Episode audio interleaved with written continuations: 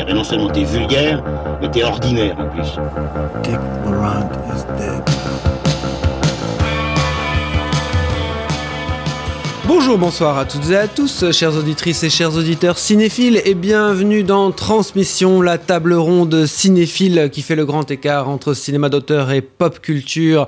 Aujourd'hui, un numéro spécial qui n'est pour une fois pas cinéphile, puisque nous allons parler plutôt d'une série, une série en six épisodes, mais qui est réalisée par un grand auteur qui s'appelle Marco Bellocchio, le réalisateur des Points dans les poches en 65, de Vincere en 2009, ou encore du Traître, Il Traditore en 2019, euh, que nous avions traité ici, n'est-ce pas Manu? Bonsoir Manu. Bonsoir Olivier, bonsoir Lucien. Salut les gars. Alors Lucien râlait parce que euh, je n'ai Bah pas. non. si si, Ah. tu râlais parce que je n'ai pas préparé de quiz dans cette émission qui est un petit peu spéciale, qui n'est pas vraiment une émission d'actu. Alors euh, je te poserai une question, Lucien. Quel est ton pape préféré dans un film? Le pape d'Upshot 2. Tu as le droit de réfléchir et tu me dis après. Alors, en gros, dans cette série, euh, Marco Bellocchio, donc euh, le grand réalisateur italien, scénariste, réalisateur, producteur, né en 39, revient sur euh, l'enlèvement d'Aldo Moro, président de la démocratie chrétienne par les Brigades Rouges à Rome le 16 mars 1978. Il avait déjà abordé le sujet dans son film de 2003, Buongiorno Notte. Buongiorno, notte. Oui, mon accent italien est pas terrible, désolé. Euh, donc ce film, par contre, Buongiorno Notte, prenait uniquement l'axe du point de vue d'une jeune terroriste, un point de vue qui est une nouvelle fois ici abordé, mais seulement dans l'épisode 4. Parce que cette série, coécrite avec Giovanni Bianconi et Stefano Bizes, qui ont tous deux travaillé sur la série Gomorrah avant, adopte à chaque épisode, plus ou moins, un point de vue différent sur cette même affaire. L'épisode 1 et 6 prennent plus spécifiquement le point de vue d'Aldo Moro, mais les épisodes 2 à 5 changent à chaque fois de personnage principal. D'abord, on a Francesco Cossiga, euh, donc, qui est interprété par Fausto Russo Alessi, ministre de l'Intérieur, membre de la démocratie chrétienne et qui deviendra dans les années 80 président de la République italienne aussi. Euh, on retrouve ensuite dans l'épisode 3 le pape Paul VI, interprété par Tony Servillo, euh, l'acteur fétiche de Paolo Sorrentino donc. L'épisode 4, c'est la membre des Brigades Rouges Adriana Faranda, qui est interprétée par Daniela Mara. Et enfin, euh, l'épisode 5, c'est le personnage central, Eleonora Moro, donc la femme d'Aldo Moro, interprétée par Margarita Bui, qu'on a vue, elle, dans Mia Madre de Nanni Moretti en 2015. Alors, tu as eu un temps de réflexion. Quel est ton pape préféré à l'écran, Lucien Alflands Euh, bah, euh, oui, j'ai eu le temps, mais je n'ai pas pratiqué la réflexion, donc euh, je n'ai pas de réponse. Je te poserai de nouveau la question à Ah, la vous, fin avez- de euh. Citez-moi quelques papes de cinéma, j'en ai aucun qui me vient comme ça. Je sais qu'il y a Jude Law. Ah fait putain, mais pape. non. hein. Soit. Euh, donc, euh, Manu, Lucien, euh, vous avez vu cette série. J'ai également vu cette série, Esterno Notte. Mais je n'ai pas vu le film Buongiorno Notte, à la différence de vous deux qui avez bien fait vos devoirs. Donc, euh, Manu, qu'a- qu'as-tu pensé d'abord de la série Puisqu'on on est là plus spécifiquement pour traiter de la série, on fera quelques allers-retours avec le film et quelques comparatifs. Bah, c'est une série déceptive en fait. Moi j'avais beaucoup d'attentes sur, cette série, de, se dire que Bellocchio avait un, intérêt d'une certaine manière à revenir sur l'enlèvement et l'assassinat d'Aldo Moro après l'avoir déjà traité sous un angle spécifique en 2003, au travers cette fois-ci du- d'une voix chorale qui tout d'un coup offrait un, un point de vue plus large. Et à part deux épisodes qui à mon sens justifient pleinement le projet, je trouve que le film s'enlise dans des récits choraux qui en fait n'offrent jamais un point de vue d'ensemble sur la société italienne au final. On se retrouve avec chacun des épisodes qui est en fait conditionné par la même logique de, de point de vue qu'on pourrait qualifier d'intimiste, mais qui était déjà le cas en fait du film de 2003, autour d'un personnage de brigadiste, le ministre de l'Intérieur de l'époque, et on, en fait, jamais la somme de tous ces épisodes et de tous ces points de vue n'offre une vue globale sur cette affaire et sur la manière dont elle a autant impacté la société italienne, que ce soit au niveau du peuple italien, de ses institutions. Tout ça est, principalement traité dans le premier épisode, qui est pour le coup assez brillant dans la mise en place des enjeux sociopolitiques de l'époque, qui vont justement conduire à l'enlèvement d'Aldo Moro.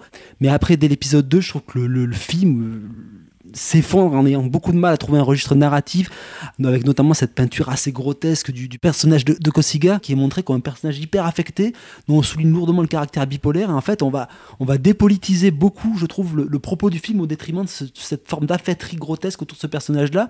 Et c'est quelque chose qui va revenir, à mon sens, dans d'autres épisodes. L'épisode autour des, des- des Brigades Rouges, qui reprend plus ou moins le même angle que celui de son film de 2003, mais qui échoue partout. Là où le film de 2003 réussissait. Par sa relativité de lieu, le film de 2003 qui principalement se- déroulait au sein de la cache avec quelques petits saillies avec ce personnage féminin principal qui, qui, avait un contact avec l'extérieur, Bellocchio arrivait beaucoup mieux à saisir certains des enjeux de l'époque. Là, je trouve la série à la fois très cryptique dans ses enjeux, particulièrement pour un public non italien qui, connaît moins cette période de l'histoire ou les années de plomb italiennes, et à la fois extrêmement scolaire, didactique, extrêmement lourd dans d'autres aspects. J'ai vraiment du, du mal à comprendre ce qui a motivé en fait Bellocchio autour de cette série, à part peut-être des pistes abandonnées de ce film de 2003 qu'il explore peut-être ici, mais qui, à mon sens, ont beaucoup de mal à, à se réunir, à converger et à donner une vue d'ensemble, en fait. Bah ouais, ouais, je suis très d'accord avec tout ce que vient de dire Manu. Oui, laisser les grands cinéastes au cinéma, quoi. Franchement, il y y a un truc. euh, Il y a quand même un problème de gestion du temps aussi dans la série qui est beaucoup trop étendu. euh, Manu en parlait, en parlait déjà. Alors, moi, je suis d'accord. J'aime beaucoup le, le premier épisode et, euh, et le dernier. Euh, entre, je pense qu'il y a quatre épisodes qui auraient peut-être pu être condensés en un pour faire un, un- un très bon film de 2h30, 3h euh, maximum. Je, je suis pas d'accord, je reviendrai dessus sur les épisodes, mais on, on en reparlera par la suite. Mais on peut noter aussi que le film en Italie, enfin que la série en Italie est sortie, a été exploitée au cinéma sous la forme de deux films de 2h45 avant de sortir après en série et qui a, qui a été euh, vraiment plébiscité par le public et par la critique. Bah, je pense que le- mon intérêt pour ces, pour ces, outre ce que- tout ce que vient de dire Manu, mon intérêt pour euh, ces deux épisodes-là tient aussi dans l'interprétation de, euh, alors j'ai noté son nom, Fabrizio Gifuni, que je trouve, euh, que je trouve excellent, assez, euh, assez charismatique, un charisme assez, assez singulier et assez, assez fascinant à regarder. Je trouve, on pourra peut-être revenir là-dessus, mais je trouve intéressant le traitement à travers les deux acteurs que fait Bellocchio dans le film et dans la série. Il y a beaucoup de choses communes là-dedans et ça, et ça en dit peut-être long aussi sur son rapport à ce personnage-là et à tout ce que ça, tout ce que ça convoque. Maintenant, euh, ce que j'aimais moi beaucoup dans le film, c'était ces, ces espèces de, différents régimes de, mise en scène euh, qui, s'enchaînaient euh, avec un, travail sur l'ombre et la lumière, la, fixité, le mouvement, la musique qui joue souvent du décalage ou bien du lyrisme, les images d'archives et les images et les images fictives, les différentes approches même thématiques des protagonistes. Et euh, tout ça dans le film, pour moi, crée une chronique presque en forme de patchwork. Je veux dire, c'est c'est peut-être pas, c'est pas un mot, euh, c'est pas, c'est pas le mot juste, mais tout ça, je trouve ça ex- extrêmement sensible. Et en fait, tout ce que Bellocchio fait dans son film sorti en, en 2003, c'est ça qu'on disait. Eh ben, il reprend un peu les mêmes trucs dans cette série, mais en mode euh, en sourdine. Comme s'il a- assumait plus vraiment son traitement face à un point de vue plus, comment, dire, euh, historico-solennel comme ça, et qu'on pouvait plus se permettre euh, ce truc-là. Il y a aussi le fait qu'on on sait bien comment ça se passe dans la production euh, télévisuelle. On a, enfin, en, gros, si on schématise un peu, on peut imaginer qu'il a eu le temps qu'il avait pour tourner un film, mais pour tourner six épisodes voilà, je trouve ça, ça se ressent pas mal. Enfin voilà, moi dans la série, j'ai vraiment un problème avec, avec tout ça qui est revu à la baisse, une, une mise en scène assez, euh, tu disais classique, mais c'est même carrément académique pour moi à certains moments, assez Non. monolithique non, en fait. et pour moi, il y a- y, y quand même des, des fois des capacités d'abstraction. Il y a des, il y a Bah, des- dans le premier, dans le dernier, quoi. Dans, dans le pro- dans le premier, je trouve il y a Ouais, ouais, notamment ça, toute l'installation, plein d'installations, d'enjeux stratégiques entre des personnages, mais ça, ça revient. On en, on, on en parlait euh, en off avec Olivier, mais notamment tout le moment de la rançon autour du pape, etc., où tout d'un coup, tu vois les coulisses du ministère, on, on va discuter de cette, euh, de, de cette rançon. Il y, a, il y a vraiment des moments, il y a quand même des, des vrais moments de cinéma dans cette série-là. Je veux dire, même si Oui, j'ai un rapport très déceptif à la, la série, elle a ses qualités, Mais- mais elle n'a pas une qualité d'ensemble, elle a une qualité euh, par épisode propre, par séquence propre. Mais euh, quand tu parlais justement des saillies du film de 2003, une des grandes forces du film de 2003, c'est souvent de co- c'était de convoquer et de mettre en opposition l'idéologie, l'utopie Ouais, et l'imaginaire. Parce qu'il y avait aussi cette idée du chronique qu'il y avait dans le, a dans la série, l'idée que Aldo Moro n'est pas mort, chose que la, série ne va pas vraiment traiter ou va, ou va traiter beaucoup, beaucoup plus en creux et de manière beaucoup moins forte et puissante que dans, le film où il y avait vraiment cette idée de confrontation entre l'idéologie et la fiction pour au final montrer que ce personnage d'Aldo Moro c'était quasiment presque extrait tu vois de, ce moment historique pour hanter de manière un peu fictionnelle le- le- le- la société italienne. Là, je, je- trouve ça, quand c'est fait, c'est souvent assez maladroit, assez schématique, c'est beaucoup moins inspiré. Et ça sonne beaucoup, surtout en plus, comme une redite en fait. Ouais, pour, pour revenir, parce que je, je rebondis juste sur deux trucs que tu viens de dire, sur le terme académique que j'ai utilisé, même à certains moments, ça peut se, ça peut se justifier dans sa manière de, de regarder, je vais dire, Aldo Moro, qui est un, pe- un personnage qui peut être vu lui-même comme académique. Et donc, il y a une certaine manière de le regarder, même au début, sa manière dont il est présenté, il y a quelque chose de. Il a une stature de, académique, d'une certaine manière. Euh, bon, après. Peut-être limite angélique. Et c'est peut-être un peu, quelquefois, peut-être des soucis justement du traitement du personnage, qui a peut-être pas assez de conflits. Peut-être. Mais dans le film, euh, comme tu le dis, c'est- absolument, le, le film est très malin sur ce qu'est le- l'engagement politique. Le film de 2003. Le film de parles. 2003. Ouais, je Parce dis le que film tout à pour l'heure, le Manu film et disait le film pour la pour, série, euh, donc pour la euh, série, ouais. j'essaye d'être clair pour nos auditeurs et auditrices. Donc, je Tu es, le- notre, tu es notre Aldo Moro, l'homme de l'entre-deux. Exactement. Qui, qui est la Dici Qui est le. je trouve le, le film assez, assez juste. Euh, le film de 2003 assez juste sur, euh, sur, ce sur sa manière de questionner l'engagement politique, ce qui, est- ce qui représente, ce qui convoque, et justement, comme tu le disais très bien, entre, euh, on pourrait dire, l'inconscient et l'idéologique. Et il fait ça sans jugement à aucun moment, et je trouve ça assez, assez brillant. On sent qu'il essaie de reprendre quand même un peu ça dans la série. Disons que dans les deux cas, il travaille aussi euh, sur des scènes clés. hein. Il travaille, il travaille euh, l'ima- l'imagination autour de la survie de Moreau, par exemple. Ça, ça, ça en dit assez long dans sa manière de traiter son sujet, je pense. Dans le film, c'est l'espoir contrarié de culpabilité d'une des, terroristes, des, partisanes, euh, voilà. Dans la série, c'est plutôt celui qui est simplement chargé de culpabilité, je vais dire, de, de, Cossiga, qui était le ministre de l'Intérieur italien à l'époque et qui, donc, dans, dans, dans la série, démontre d'une certaine manière toute la l'implication par non-implication, par non-assistance, par refus de, de, de collaborer. De collaborer. Donc l'implication de la Dici dans, euh, dans la mort de Moro. Et dans, dans le Dici film- pour euh, démocratie chrétienne, donc le parti d'Aldo Moro. Voilà. Dans, dans le film, il a l'intelligence de jamais mettre ça en cause. Et ça, je trouve ça beaucoup plus. euh, euh, bah, je trouve, rien que sur, ce sur cette euh, thématique-là, le, film est beaucoup plus fin que, que la série. Moi non plus, je suis pas hyper convaincu par cette série, même si je l'ai regardée sans, sans déplaisir. Peut-être euh, à, enfin, à l'exception de l'épisode 4 que j'ai quand même trouvé très long et très mal, enfin celui autour de la terroriste justement, qui fonctionnait pas en fait. Euh, je trouve qu'il y a pas mal de conflits personnels qui sont mal amenés dans, cette série. On comprend pas très bien en fait ce qui travaille le fond des personnages, que ce soit le personnage du pape dans le troisième épisode, que ce soit le personnage de la terroriste dans le, dans le quatrième épisode. Qu'est-ce qui les fait vraiment basculer d'un côté ou de l'autre? Quel est leur dilemme moral? Je trouve que tout ceci est, assez mal amené assez peu compréhensible en fait. Tu disais, euh, Manu, qu'il y avait des choses qui étaient un peu cryptiques et d'autres qui étaient euh, lourdes. En effet, euh, Bellocchio va être très lourd la caractérisation de Cossiga et en même temps assez cryptique sur euh, tout ce qui est euh, tractation, euh, vraiment, par exemple, tout ce qui se joue autour de la rançon, de, du faux message envoyé, etc. Il y a des choses qui sont quand même assez obscures, je trouve, à comprendre, ce qui fait que du coup, tu pas vraiment de prise d'empathie, sur- enfin empathique dans le sens où tu pas vraiment de prise émotionnelle sur le récit, puisque tu as un peu du mal des fois à raccrocher les wagons. Et surtout, moi, où la, série se plante, selon moi, dans les grandes largeurs, c'est que j'ai l'impression vraiment qu'elle essaye de marcher, enfin de, faire un, pas, euh, un pas synchronisé entre politique et personnel. C'est un truc euh, politique et intime.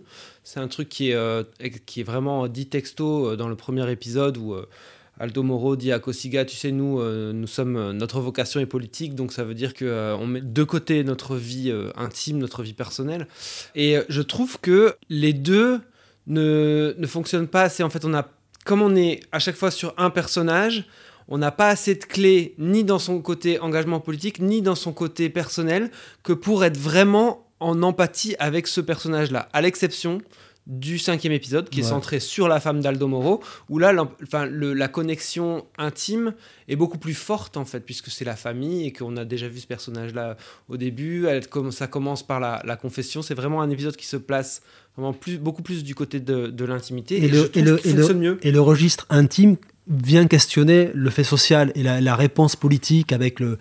Entre guillemets, c'est là où je trouve aussi plus habile quand il utilise la satire plutôt que le grotesque, quand il met en scène de manière satirique ce, monde de tractation, de fausseté de la, de du, gouvernement en général, des, implications des communistes, etc., dans, toutes ces négociations. je trouve que c'est beaucoup plus porté d'un point de vue beaucoup plus, euh, plus fort dans cet épisode-là, parce que d'une certaine manière, c'est ce qui répond aussi au, au film de 2003, où le film de 2003, je crois, s'achève avant qu'on retourne avec cette idée de, de personnage qui aurait survécu d'Aldo Moro qui erre dans les rues.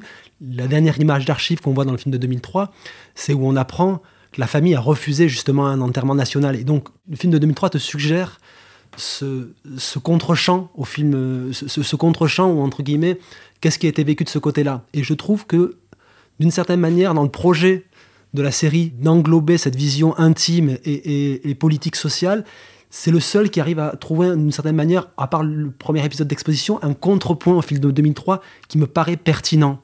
D'une certaine manière, l'épisode 5 pour moi est plutôt complémentaire du 1, c'est un peu une forme de, de, de, boucler la chose autour d'Aldo Moro, etc., d'expliciter aussi certaines de ses rancœurs vis-à-vis de, de tous ses, compagnons de route qui l'ont abandonné. Ouais. Mais il y, y, a plein, plein d'aspects politiques qui, par exemple, en 20 ans ont émergé sur la scène historique.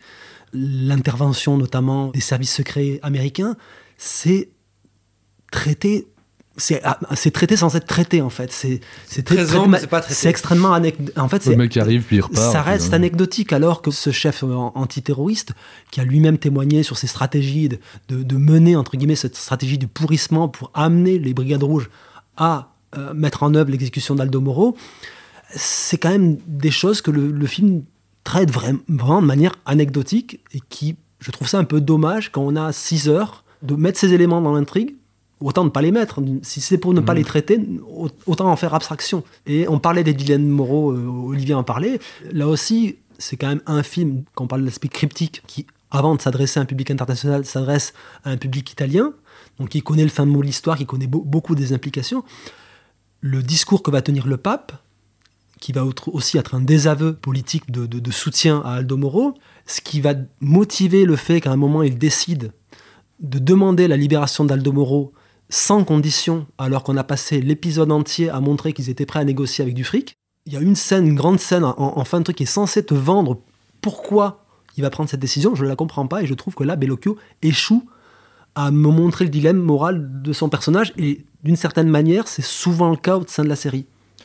C'est vrai, tu dis plein de choses intéressantes, entre autres que euh, Là, je suis pas tout à fait d'accord avec. Je crois que c'est Oli qui disait ça en début d'émission sur le fait que le, le, premier et le dernier épisode sont centrés autour d'Aldo Moro. Le premier, c'est clairement le cas. Le dernier, il y a un point de vue un peu plus omniscient. Et c'est quelque chose qui est à la fois intéressant et peut-être une limite aussi de la série qui en effet clôture on va dire le enfin clôture un de ses axes, peut-être l'axe le plus personnel à travers le cinquième épisode qui en effet euh, pour moi le plus réussi de, du, du, ventre mou de la série, je vais dire, qui marche pas euh, émotionnellement tout le temps, euh, mais, mais qui, est, qui, est, en effet euh, un, un, un, joli point. Après, j'ai vu le film après, moi, donc le rapport est un peu différent.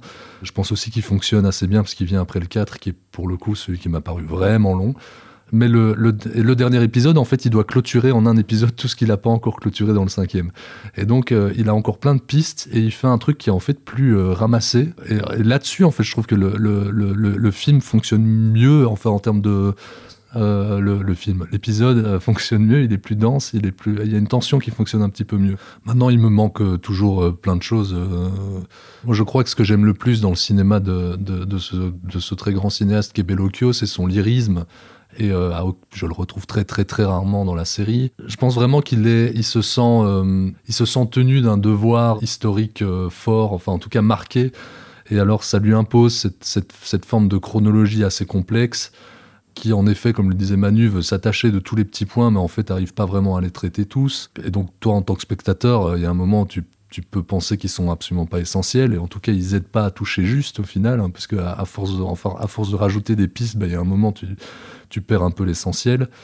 Ouais, euh... surtout ça ne dessine pas comme le disait Manu en début de prise de parole ça ne dessine pas un, un propos global oui un truc plus chronologique quoi. C'est moins c'est moins c'est vrai c'est moins exactement. Ça, ça, ça, ne fait que multiplier des points de vue mais sans qu'il n'entre en résonance ou qu'il ne forme un propos euh, global quoi. Ouais Là où j'ai eu aussi une déception, c'est par rapport à la, peinture de, l'Italie de l'époque. Euh, Peut-être après que c'est un problème de moyens financiers, mais j'ai l'impression à certains moments qu'il essayait de mettre un contexte euh, social de manière ultra lourde. Par exemple, euh, l'insistance sur euh, la soupe populaire ou l'insistance sur les, les, euh, les clodos dans le métro, le, le mec qui se pique dans le bus, etc. J'avais l'impression que ça faisait vraiment des petites incursions hyper euh, ponctuelles et vraiment, limite un peu déplacées. De nouveau, quelque chose qui finalement était traité sur le côté, mais après, peut-être que c'est une. Parce que le grand oublié aussi de, l'his- de- de ce film-là, c'est l'homme du peuple italien. Je veux dire, c'est cette vision du, du- du peuple et de la, la figure de Moreau qui est extrêmement populaire. bah, elle est assez peu retranscrite dans la série, quoi. Euh, non, oui, je suis d'accord. À nouveau, tout à fait d'accord avec ce que vous venez de dire. Pour prolonger le propos de d'Oli, moi, j'ai eu, j'ai eu la même sensation. J'avais un peu l'impression que dans chaque plan, euh, on sentait que dès, qu'on sort du cadre, euh, on n'y est plus, quoi. Euh, je des y a un- smartphones. Ah, bah oui, c'est ça, exactement. Euh, Il y a un côté un peu reconstitution. Alors, c'est parce que la série est distribuée chez nous euh, par Arte, mais il y a un petit côté euh, reconstitution historique Arte avec un- une étalo que je trouve vraiment problème. Enfin, que je trouve. euh, Je crois que c'est son premier film tourné en numérique. Je crois que Ah, c'est la ça- première fois qu'il touche le numérique, je ça. crois. Je sais que pas. je, que je trouve, que je trouve ça. assez, assez dégueulasse et à certains moments on sent quand même qu'il va chercher des enfin qu'il évite je sais pas s'il va chercher des gros plans mais qu'il évite le plan large bah, pour éviter d'avoir trop à reconstituer etc on sent quand même que enfin moi j'ai la en tout cas j'ai l'impression que ces axes là de son découpage de sa mise en scène sont assez trustés par les moyens du projet En tout cas, quoi. ça, ça donne aussi, c'est aussi ce qui donne aussi ce manque d'ampleur aussi qu'à un, un moment à la série qu'on s'attend à avoir décollé après ce premier épisode que je trouve euh, pose assez bien toutes les bases euh, de la série qui d'un coup se, re- se, se resserre sur des, des personnages déjà moi je trouve assez discutables dans, dans le choix de, de personnages après ça c'est les choix de Bellocchio je dis mais moi par exemple je, je trouve je me questionne beaucoup plus sur le personnage d'Andreotti, de ce personnage qui, qui est amené à, po- à porter entre guillemets l'Italie à ce moment-là. On le voit à l'annonce de l'enlèvement d'Aldo Moro se, vraiment se vider littéralement.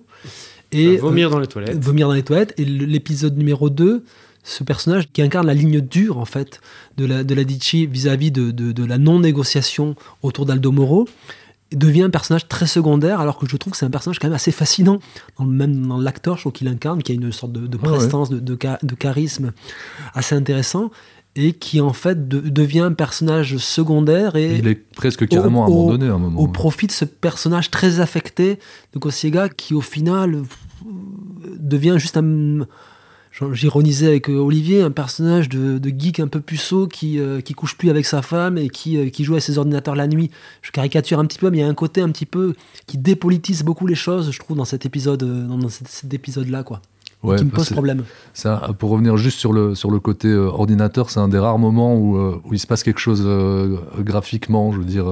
Avec toutes ces scènes d'écoute. Avec toutes ces scènes d'écoute. Mais bon, c'est très succinct.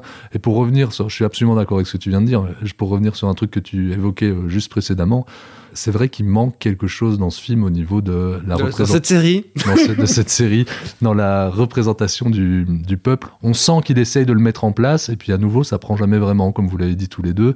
Et justement, euh, parce qu'une fois le premier épisode et les enjeux politiques euh, posés, on, on abandonne aussi un peu ça et on perd un peu le, fond de l'investissement de tous ces personnages, quel que soit leur bord, dans, euh, leurs idéaux, en fait.